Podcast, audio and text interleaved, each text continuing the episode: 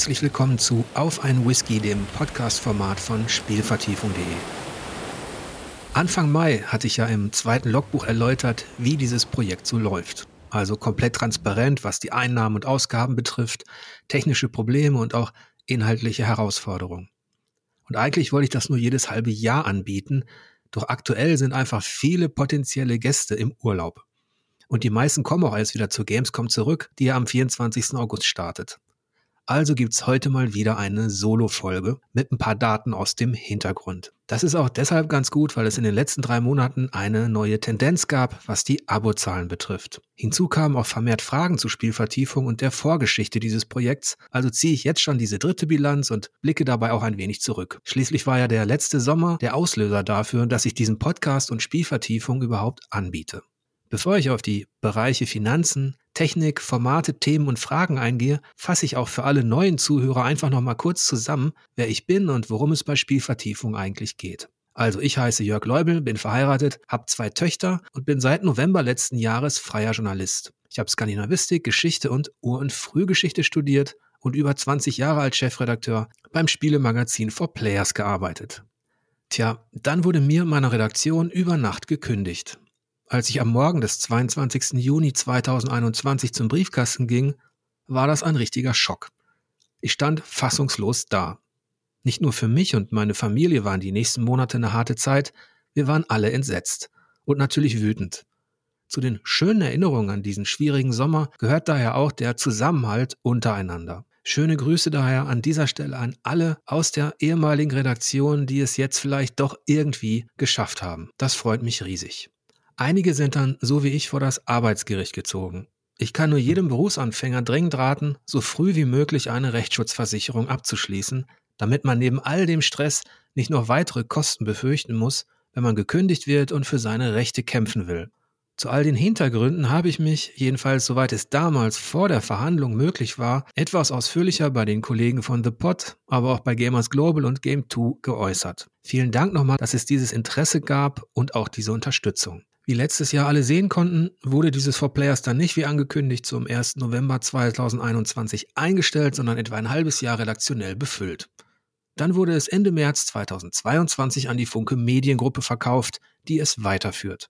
Ich habe einige E-Mails und Anfragen dazu bekommen, mich aber weitgehend zurückgehalten. Ich hätte natürlich einiges sagen können, zumal diese Vorgänge sehr viel über die Firmenkultur deutscher Verlage und vor allem über Manager in Führungspositionen aussagen. Aber auch über eine Konsumgesellschaft, der letztlich egal ist, was hinter den Kulissen passiert, Hauptsache, sie wird weiter unterhalten. Ich habe dieses asoziale Business aber auch deshalb nicht weiter kommentiert, weil ich nach dem Gerichtsverfahren unbedingt positive Energie entwickeln wollte. Zumal meine Abscheu gegenüber der Content-Produktion großer Verlage, die zu korrupten Werbedeals und gekaufter Coverage führt, ja über viele Jahre gewachsen ist. Sie hat sich in Kolumnen gezeigt und 2006 im kritischen Herbst zur ersten öffentlichen Auseinandersetzung mit der Beeinflussung der deutschen Spielepresse geführt. Es gab in all den Jahren dann immer wieder dieselbe Forderung, mehr Umsatz durch billige oder weniger Arbeitskräfte. Es ging nicht um guten Journalismus oder die Förderung junger Talente, sondern einfach nur um das Ausnutzen, um den höchstmöglichen Gewinn zu erzielen. Auch wenn sich die Mittel und Wege geändert haben, auch wenn Advertorials und Werbetexte ja fast schleichend akzeptiert werden, ich wollte jedenfalls mit klassischem Reichweitenjournalismus, der auch sklavisch vor den Algorithmen Googles und YouTubes niederkniet, nichts mehr zu tun haben. Ich habe mich also im Oktober letzten Jahres arbeitslos gemeldet und versucht, eine neue Perspektive zu finden. Es gab zwar auch Jobangebote aus der Branche, vor allem aus dem Bereich Marketing und PR, aber ich wollte weiter über Spiele schreiben, frei und unabhängig. Also habe ich mich am 17. November 2021 mit Spielvertiefung.de über die deutsche Crowdfunding-Plattform Steady selbstständig gemacht. Die kennen einige vielleicht vom Online-Magazin Crowdreporter.de. Der größte Erfolg dieser von Abos unterstützten Journalisten die Klage gegen die von der Bundesregierung geplante Presseförderung in Höhe von 220 Millionen Euro, die tatsächlich nur der Printbranche zugutekommen sollte. Das muss man sich mal vorstellen. Auch wenn ich sehr gerne die G als Chefredakteur gemacht habe, wäre eine reine Kiosk-Finanzspritze natürlich eine Farce im digitalen Zeitalter. Steady hat jedenfalls auch dazu beigetragen, dass es mehr unabhängigen Journalismus geben kann. Das Reizvolle daran sind für mich zwei weitere Faktoren. Zum einen komplett werbefreies Arbeiten für Unterstützer, ohne dass ich mich digitalen Machtmechanismen unterwerfen muss. Ich bestimme alleine, wie weit ich mich mit Suchmaschinen und Statistiken vernetze. Und bisher habe ich das auf ein absolutes Minimum reduziert. Also, man findet Spielvertiefung auch auf einen Whisky, wenn man danach über Google sucht, aber mich interessieren alle weiteren Anwendungsmechanismen aktuell überhaupt nicht. Zum anderen übernimmt Steady für mich die Finanzabwicklung, sodass ich mich nicht um die Rechnungen für Abonnenten kümmern muss. Dafür erhalten Sie als Dienstleister 10% von meinen Bruttoeinnahmen, außerdem muss ich die Gebühren der Zahlungsanbieter abrechnen. In diesem Monat sind das zum Beispiel als Gebühr 575 Euro für Steady und 115 Euro für PayPal, Kreditkarten und Co. Falls ihr euch übrigens für ein Abo interessiert, für mich wäre ein Jahresabo am günstigsten, das ihr über Lastschrift bezahlt. Denn das kostet nur 1% plus 20 Cent, wohingegen für PayPal satte 2,49% plus 35 Cent anfallen. Und das wirkt sich dann tatsächlich aus. Damit sind wir ja auch schon bei den fünf angekündigten Bereichen dieses Logbuchs. Gleich folgen noch Technikformate, Themen und Fragen. Jetzt sind wir noch mittendrin in den Finanzen. An der Oberfläche sieht es eigentlich gut aus, als könne sich Spielvertiefung tatsächlich stabilisieren. Im Juli wurden über Steady 220 Monats- sowie 692 Jahresabo verkauft. Das waren in meiner Abrechnung dann 5.753 Euro brutto für Steady. Abzüglich der erwähnten Gebühren sind das dann 5.024 Euro netto gewesen, die mir überwiesen worden sind. In den Monaten davor waren es übrigens 5.054 und 5.100 Euro. Zwar steigt der Betrag seit April nicht mehr, aber wenn man bedenkt, dass ich im November mit 2760 und im Dezember mit 3994 Euro gestartet bin, ist das natürlich super. Ich bin jedenfalls sehr glücklich, dass ich dank eurer Unterstützung überhaupt die Chance bekomme, dieses Magazin aufzubauen. Ob es klappt, wird sich aber erst nach einem Jahr zeigen, denn der kritische Punkt liegt im November und Dezember. Aber bevor ich darauf eingehe, nochmal genauer zum Einkommen aus dem Juli. Von den 5024 Euro, die mir überwiesen worden sind, muss ich zwei steuerliche Beträge abziehen. Zum einen 328 Euro Umsatzsteuer, sodass 4696 Euro bleiben. Von diesen muss ich wiederum die viel höhere Einkommenssteuer als Selbstständiger abziehen, was allerdings nicht wie bei der Lohnabrechnung eines Angestellten automatisch passiert. Sprich, diese 4696 Euro sehen cool aus, aber gehören mir nicht komplett.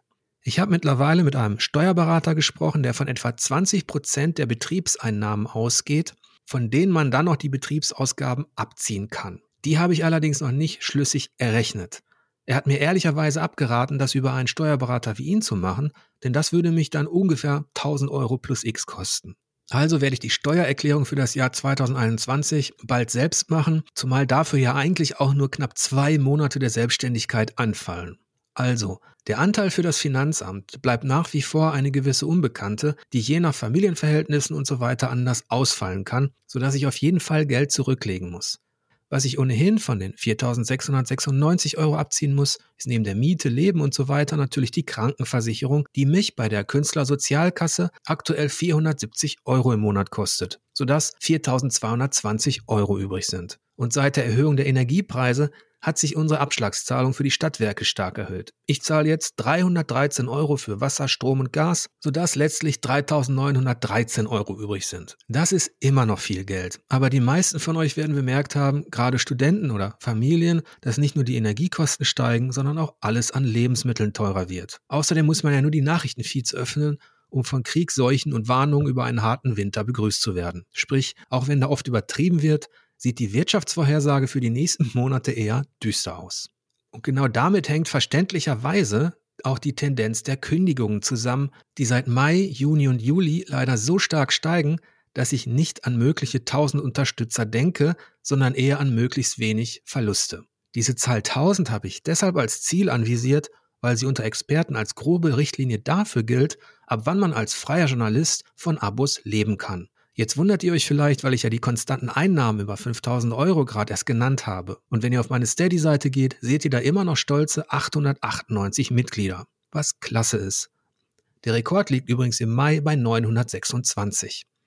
Aber was ihr nicht seht, sind die schon vollzogenen Kündigungen, die sich erst gegen Ende des Jahres auswirken. In den letzten Wochen wurden leider sehr viele Jahresabos gekündigt, die dann im November und Dezember final auslaufen. Erst dann wird sich zeigen, wie es mit Spielvertiefung weitergehen kann. Und bis dahin versuche ich als freier Journalist auch weitere Arbeit an Land zu ziehen. Aktuell gehören dazu unter anderem mal Jobs als Berater oder auch mal als Gastdozent. Das sind bisher nur sporadische Aufträge, aber so kann ich vielleicht einige Lücken stopfen. Und vielleicht wird es dieses Jahr auch eine zweite Ausgabe der G geben, was mich natürlich sehr freuen würde. Noch ist das nicht in trockenen Tüchern, aber ich melde mich natürlich, sobald das spruchreif ist. Und jetzt geht's auch schon weiter mit den anderen Themen. Die Technik kürzt sich etwas ab, weil sich nicht viel getan hat. Ich arbeite immer noch mit dem Page Builder Wix, sodass nicht alles zwischen meiner Webseite und Steady synchron läuft. Ich weiß, dass eine WordPress-Seite einige dieser Probleme lösen würde, aber diesen Schritt hin zu einer komplett neuen Seite wage ich wohl frühestens Ende des Jahres. Außerdem bin ich als Technik-Noob ein sehr großer Freund von Never Change a Running System. Aktuell manage ich schon so viele Programme wie Wix, Auphonic, Steady, Podigy und Co. parallel, dazu Instagram und Twitter, dass ich froh bin, wenn alles einigermaßen funzt. Besonders cool ist es noch nicht, vieles ist noch ausbaufähig, vom Logo bis zur Strukturierung. Daher bleibt Spielvertiefung auch erstmal weiter eine Beta. Falls ihr mit an Bord kommen wollt, wäre es übrigens klasse, wenn ihr dieselbe Mail für Steady und Spielvertiefung verwenden könntet. Dann kann ich euch einfach leichter freischalten. Auch wenn sich bei der Technik vielleicht wenig tut, geht es inhaltlich weiter. Worauf ich ein wenig stolz bin, sind die zwei neuen Formate. Zum einen ist da der Newsletter für Unterstützer. Seit dem 22. April gibt's ja jede Woche am Freitag frische Flaschenpost per Mail und die kommt bisher sehr gut an. Das freut mich besonders, denn da steckt tatsächlich mehr Arbeit drin, als man vielleicht auf den ersten Blick vermutet.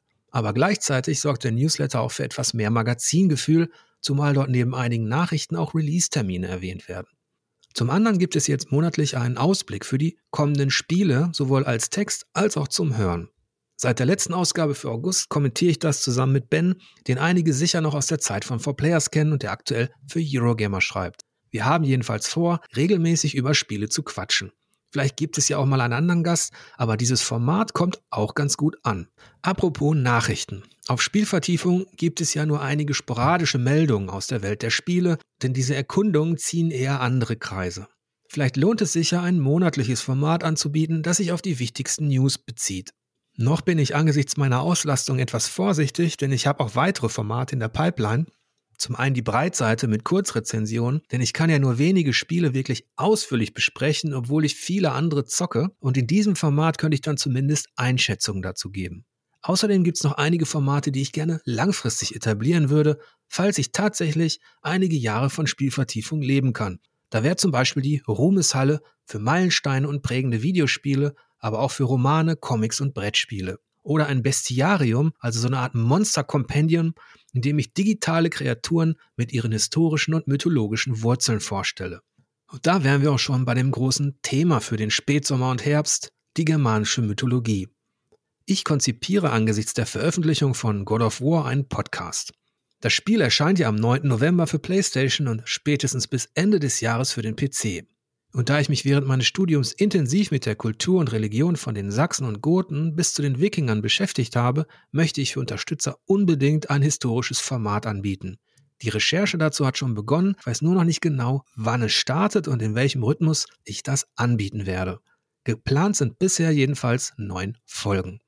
Natürlich gibt es auch noch weitere kleinere Themen und ich werde mich bemühen, einen interessanten Mix über Videospiele hinaus anzubieten.